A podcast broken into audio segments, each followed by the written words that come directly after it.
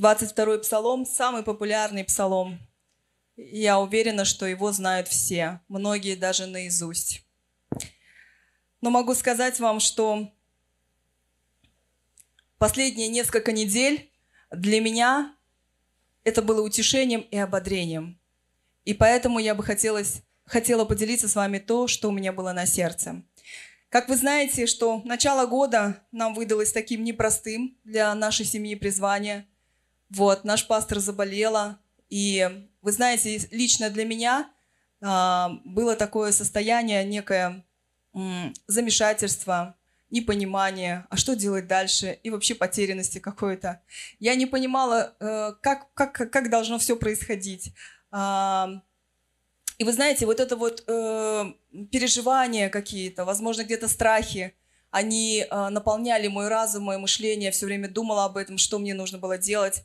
И вот эти стихи э, в, самое сердце Господь проговорил, что мой жезл и мой посох, они успокоят тебя. И я понимала, что в, а, символ жезла власть, что Богу принадлежит все. И что на самом деле его посох, он направит меня на нужное на, на нужный путь. И я точно не потеряюсь. И на самом деле Бог даст понимание, как двигаться дальше. Поэтому сейчас это живет в моем сердце. Хочу, надеюсь, разделить с вами, и, возможно, это кого-нибудь сегодня вдохновит. Аминь. Как мы все, естественно, знаем, что Псалом был написан царем Давидом. Но он не сразу стал царем. И в его жизни а, были разные ситуации – и он говорит о том, что даже если я пойду и долины смертной тени, то есть для а, царя Давида это была какая-то точка вообще невозврата. Долина смертной тени – это какая-то наивысшая степень опасности, на мой взгляд, судя тому, как э, описывается это в Писании. То есть это э, наивысшая степень просто бедствия, опасности в жизни человека – и а, вы знаете, когда я размышляла над этим, я поняла, что даже в наших трудностях и опасностях есть определенная степень. И когда Давид говорил о том, что даже если я пойду и долиной смертной тени, я не убоюсь зла. Как же Давид вообще научился успокаиваться вот в этой самой сложной для человека ситуации? Давид был, как мы знаем, младшим сыном в многодетной семье. И, как говорит нам Писание, он э, был младшим. Судя по всему, он был нелюбимым сыном, потому что все время проводил где-то там на пастбищах. А он нелюбимым был не только отцом, но и непринимаемым братьями. Я не знаю, какая была причина, но это была его реальность. И все это время, все время Давид проводил пася овец, то есть он был на пастбищах. И вот это вот, э, я думала о, о его жизни и понимаю, что, наверное, он испытывал, конечно, он испытывал какое-то переживание. Вероятнее всего, он испытывал какое-то чувство одиночества. То есть, если семья и близкие его не принимали, я понимаю, что он о чем-то переживал, он переживал об этом. Но он находился там, на этих пастбищах, на этих бескрайних полях с овцами. И вы знаете, я поняла, что одиночество для него стало платформой встречи с Богом одиночество для него стало платформой поиска, жажду, ревности по Богу. Он еще больше понимал, что он нуждается в Боге. И сделал для себя вывод, что одиночество – это самый лучший повод искать Бога. Возможно, для кого-то это станет сейчас каким-то, какой-то хорошей новостью. И Давида окружали овцы. Он все время находился на падбищах. Псалом 22, он полностью отражает э, прообраз жизни пастуха, если мы начинаем нач, сначала прочитаем его и до конца. Но вы знаете, помимо того, что э, Давид заботился как пастух о злачных пастбищах для своих овец, водил их к водам тихим, ему еще приходилось защищать стадо от диких животных. Мы это понимаем. То есть а, вот она, первая стадия, первое начало его понимания бедствия, опасности для его стада. То есть тогда он научился защищать свое стадо от диких животных. То есть тогда именно ему приходилось практиковать свою веру и свое упование. Бескрайние поля и одиночество научили его пониманию, что Бог – победитель, и Он сильный в бране. Вопрос. Как вы думаете, помогла ли э, вот эта вот такая обучающая веру платформа, эти бескрайние поля Давиду победить Голиафа? Как мы знаем из Писания, он победил Голиафа. Но есть такой момент. Если бы он не прошел испытание с дикими животными, смог ли он бы преодолеть Голиафа? Я думаю, что, наверное, нет. Ведь на Голиафа он пошел без специальной одежды, как вы знаете, он был мал, и ему ничего не подходило. Он пошел на Голиафа без оружия, мы это тоже знаем. То есть его не остановило отсутствие оружия, его не остановило отсутствие специальной одежды, его вообще ничего не остановило. То есть почему он пошел смело? У, у него была только ревность по Богу, потому что это Голиаф хулил а, Божий народ и хулил Бога, и, и испытанная, проверенная вера, все, что было у него. И поэтому ему было достаточно просто проще. Он сказал, что я побеждаю именем Господа, в которого я верю. Аминь. То есть вначале Бог научил Давида справляться с дикими животными, а затем в его жизни был Голиаф. И потом в его жизнь пришла долина смертной тени. Вы понимаете, о чем я хочу сказать? Есть определенные этапы в трудностях. Бог никогда не посетит, не поместит нас в долину тени смертной, если мы не будем готовы к этому. В жизни каждого из нас есть такая степень, когда мы побеждаем своего Голиафа, будь то внутренние или внешние страхи. И наша победа, она побеждает, наша вера, испытанная вера побеждает обстоятельства. Вы знаете, недавно я услышала такую мысль. Один человек сказал, что если бы я не преодолела этот страх, я бы не узнала то великое, что Бог приготовил для меня. Очень часто за нашими страхами, опасностями, бедствиями кроется что-то совершенное, уникальное и грандиозное от Бога на самом деле. То, что мы не можем увидеть, когда мы находимся в этих обстоятельствах. Вы знаете, в моей жизни тоже такая была обучающая платформа. 2008 год. 2008 год для меня был очень страшным годом. Начался он с потери, а, со слез, и было очень много вопросов к Богу, почему. Потом 2008 весной этого года я узнала о страшном диагнозе моей мамы. Э, одновременно с этим а, мы боролись с наркозависимостью моего супруга. Осенью этого года он уходит. Помимо этого всего, 2008 год в стране, в России был кризис финансовый. Вот. А я, накануне, а я в 2007 году купила квартиру в ипотеку. И было все тяжело. И вы, вы знаете, в этот момент на самом деле ты такое состояние, что ты в какой-то кромешной тьме. Вот вообще. Вот везде все хорошо, в твоей жизни плохо. Ты сидишь в этой тьме, и ты не видишь выхода, ты не знаешь вообще, что делать. То есть одна боль, одну боль перекрывает следующая боль, и еще следующая боль, и ты не знаешь, от чего тебе больнее. И вы знаете, в этот момент на самом деле у меня была такая молитва, у меня не было никакой молитвы, вернее, у меня молитва была просто слезы. И я говорила Богу, что Бог, даже есть такое в Писании в Новом Завете, помоги моему неверию. Я говорила, Бог, помоги моему неверию. Вот я, я не могу сейчас верить в то, что ты со мной. И я говорила, ты, ты, ты пишешь, Господь, ты учишь, что даже если вы имеете веру с горчичное зерно, то вот эта гора, она может просто вернуться в море. У меня даже такой веры нет. У меня даже нет веры с горчичное зерно. И вы знаете, конечно, меня переполняло вообще непонимание и безысходность.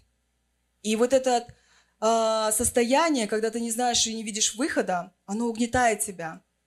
И в этот момент, когда я плакала, Господь как будто утер, это было сверхъестественно, это действительно так и есть. Я свидетельствую это перед Богом, перед вами. Бог утер слезу, и все, слезы куда-то пропали, пришла какая-то ясность ума, и как будто Бог мне четко дал понимание, что мне делать дальше. Что я должна делать дальше. Важно, когда в какой-то ситуации мы находимся и вокруг тьма, и хаос наполняет наше сердце, важно просить у Бога мира. Только в состоянии мира и покоя мы можем услышать Бога. Бог приходит в тихом дуновении ветра. В тихом дуновении. И вы знаете, Бог меня вывел. Ну, вы там у свидетеля, я здесь сейчас. Я жива.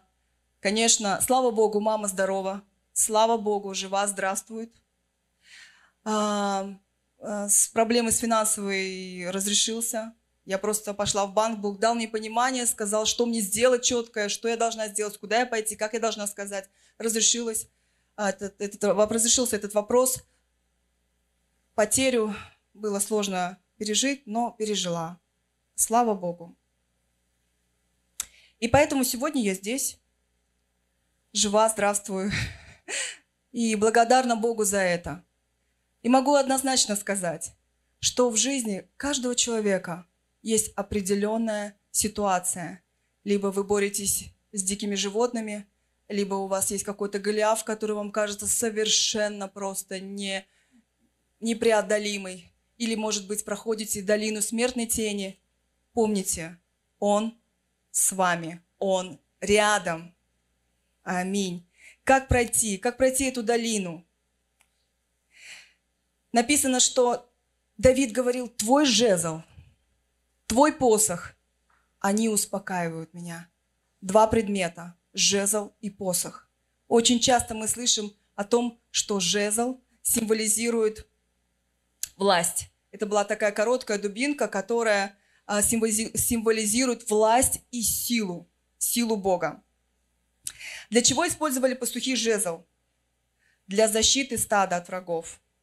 То есть тогда, когда они защищали свои стада от нападения диких врагов. Также э, символ власти. Вы знаете, меня это очень сильно вдохновляет. Возможно, кому-то это тоже поможет. Когда я нахожусь в трудных ситуациях, я вспоминаю Бог, твой жезл, то есть символ власти. Я сразу говорю себе, Бог, ты превыше всего. Ты превыше, у тебя власть, и твоя власть, она не подчиняется совершенно законам этого мира. Ты превыше всего. Даже если сгустились тучи, солнце, оно всегда над тучами. Бог, Он есть, будет всегда, вечно. Значит, Его благость, Его избавление, оно всегда рядом. Оно всегда осуществится. Верим мы в это или не верим? Аминь. Потому что Господь, Он отделен. Он вообще отделен. Он вообще превыше всего.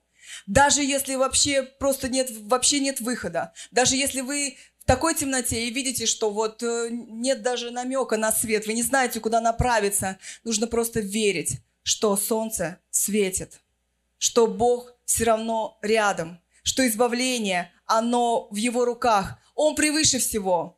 Он превыше всего. И я начинаю представлять себе, Господь, Ты даже превыше моих обстоятельств. Тебе не подчиняются. Ты, эти обстоятельства трудные, неразрешенные вопросы, какие-то даже болезни, они не подчиняются Тебе. Почему? Потому что Ты уже все совершил. Ты превыше всего. Аминь. Посох. Очень интересный а, предмет для пастуха. Такая длинная палка с крюком на конце. Что она делает? Какие функции у посоха? Первое. Она притягивала овец к пастуху. Овечка куда-нибудь там пытается убежать. Он пастух такой длинной палочкой. Так, сюда, ко мне. О чем это говорит? Вот э, ситуация, долина смертной тени. Все, нас наполняет, естественно, страх, нас наполняет неверие, непонимание, хаос. Мы не понимаем, что делать, почему Бог. Этот вопрос, почему Бог это случилось со мной, куда, для, для, за что, где, что я, не, что я сделал не так. Ты не понимаешь, и ты начинаешь думать, окей, а, начинаешь полагаться на свой разум, да? То есть на свой опыт, на логику, которая просто переполняет себя. Вот раньше я делал так, а вот этот брат сделал вот так допустим, книги, я прочитал там мотивирующие книги, говорят, что нужно поступать вот так. То есть мы полагаемся на определенный разум. Что происходит? Нас отбрасывает. куда-нибудь так далеко, и мы уходим. А посох Иисуса Христа так ко мне. Христоцентричность. Христо, христоцентричность. Поближе к кресту. Не от креста, а к кресту. Его посох, его крючок, он, он, он, он притягивает к себе, к пастуху. Говорит, сюда, не туда, сюда, поближе, будь со мной. Второе. Направляет на, вер, на верный путь заблудших овец. Смотрите, картина читала в интернете. Когда овечка пытается сбежать, бежит, вернее, бежит и убегает на опасный путь, что делает пастух? Он не бьет. Внимание, он не бьет. Он делает вот так. Он э, на бочок, он давит немножко, придавливает бочок, и тем самым овца понимает, что она не туда идет. И придавливает в нужное направление. То есть вот как-то вот сюда надо, нет, вот сюда, да, или там войди в эти ворота, да, или осторожно. То есть он очень осторожно прижимает им бочок и направляет, направляет в нужном направлении. Так что если чувствуете давление вот в этой части, да, внимание, возможно, возможно, вы не в том направлении. Э, Господь очень нежно вас это, да, подталкивает. Вот. И что самое важное написано, не бьет. Пастух никогда не бьет своих овец. Он очень нежно, нежно, нежно направляет. Нежно направляет. Вот. И э, есть э, в Писании Псалом 138, 23-24 стих. А Давид говорит, испытай меня, Боже, и узнай сердце мое, испытай меня и узнай, помышления мои и узри, не на опасном ли я пути, и направь меня на путь вечный. Аминь. Пусть Господь испытывает наши сердца и направляет нас в нужном направлении. Третья функция очень интересная тоже. Почему а, палка пастухана такая длинная, в 2 метра, длиной 2 метра? Оказывается, в Палестине многие дороги, они проходили вдоль склонов крутых гор. И овечки, они э, беззаботно так бежали по дороге, бегают по дороге, и э, даже некоторые пытались, ну, в смысле, они падали в обрыв. Ну, не в обрыв, вернее, не падали в обрыв, стойте. Ну, над обрывом, да, то есть вот, э, вот эта палочка в 2 метра, она позволяла пастуху доставать из какого-то оврага э, овечку и так далее. То есть э, вот зацепить и, и поднять. Семь раз упадет, праведник семь раз станет. В общем, мысль такая, что на самом деле, что бы ни угрожало, как бы мы ни, упа- как бы мы ни падали, его, его посох и его жезл.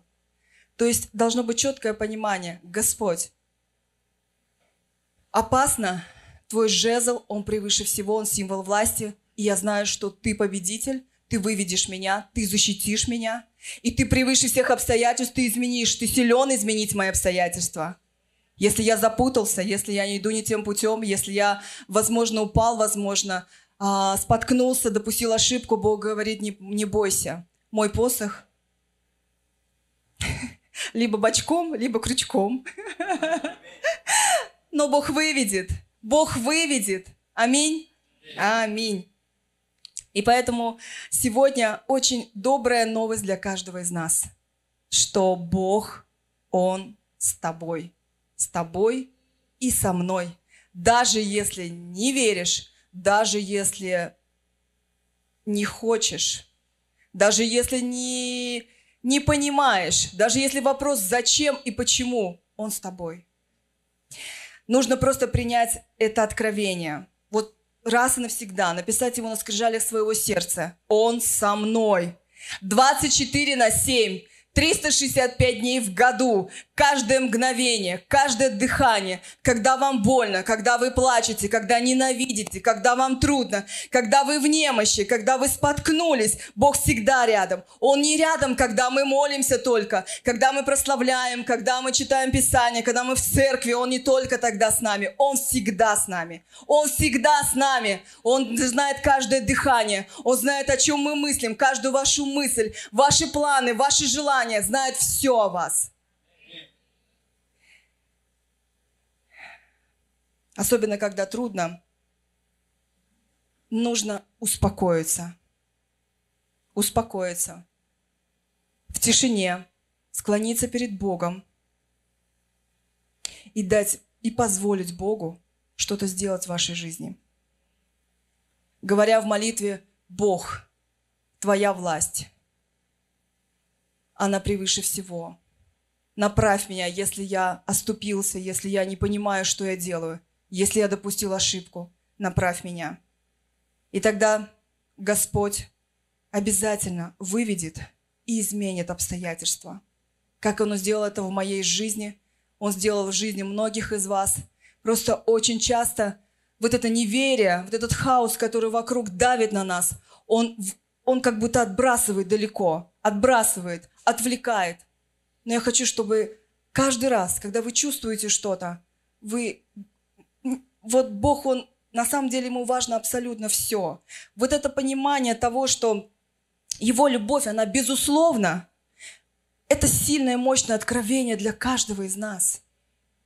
Мы не должны думать, что Его любовь только тогда, когда мы усердно служим, когда мы делаем что-то прямо самозабвенно, когда мы читаем Писание. Нет, Его любовь, она без условий. Он, написано, возлюбил нас тогда, когда мы были еще грешниками. Понимаете?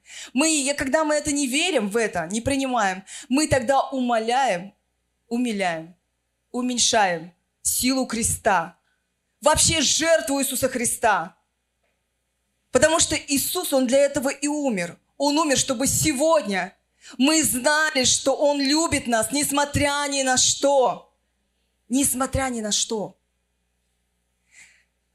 Даже если вы не понимаете, церковь, христианство – это не свод правил, которые нужно соблюдать. Это не то, что делает правильно, и мы должны делать или неправильно. Христианство, жертва Иисуса Христа, смерть на кресте – это жизнь, которая дарует нам свободу. И сегодня Господь говорит, я с тобой. Ненавидишь, я с тобой. Плачешь, я с тобой. Упал, я тем более с тобой. Не знаешь, куда идти, да я с тобой. У меня власть, я направлю тебя. Я скажу тебе, что делать, куда идти. Я успокою тебя. Приди ко мне, помни, что я с тобой. Аминь. Я благословляю сегодня тебя и меня. Я знаю, что сейчас непростое время, и все, наверное, только ленивый не сказал об этом.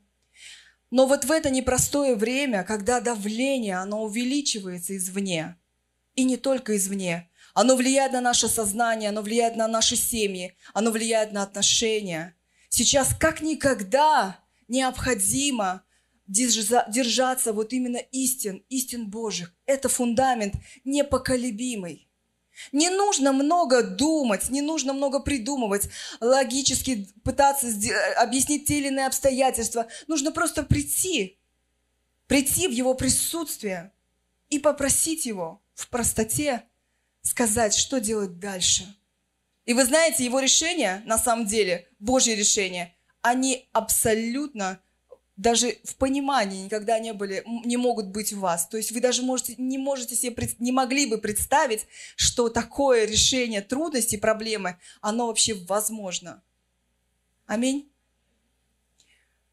Желаю каждому из нас быть усердными в познании Его истин. Пусть Бог он не будет Богом где-то там далеко, у кого-то в жизни, но где-то в сердце я верю, что Бог есть, я живу правильно, я там не грешу. Пусть не будет Бог таким. Он великий, и Он хочет великое вложить в жизнь каждого из нас. Я со всей ответственностью это сейчас заявляю, потому что изначально Бог сотворил нас для того, чтобы мы совершили что-то великое. Великое для каждого оно свое. Кому-то в Африке э, людей, детей кормить, да, великое. А для кого-то быть мамой великое. А для кого-то просто служить церкви великое. Но это ваше, лично, для каждого из вас. И сегодня Господь говорит, я изначально, изначально запланировал для тебя успешную жизнь. Я для тебя изначально запланировал свободу. И поэтому нужно принять безусловность Его любви, знать, что, что та ситуация, в которой вы сейчас находитесь, она управляемая Господом. Бог знает о ней. Не нужно думать, зачем и для чего. Нужно просто принять это как данность, сказать «хорошо, Бог». Я знаю, это трудно. Я знаю, трудно согласиться с трудными обстоятельствами. Когда ты не понимаешь, но нужно согласиться. Только тогда мы сможем услышать, что Господь хочет сказать и для чего эта ситуация, и к чему она приведет. Верьте, что Он любит вас.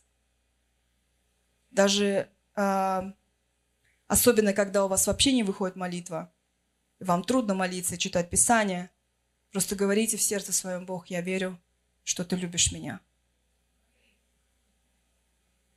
И это выведет вас. Выведет, выведет на новый уровень отношений с Богом.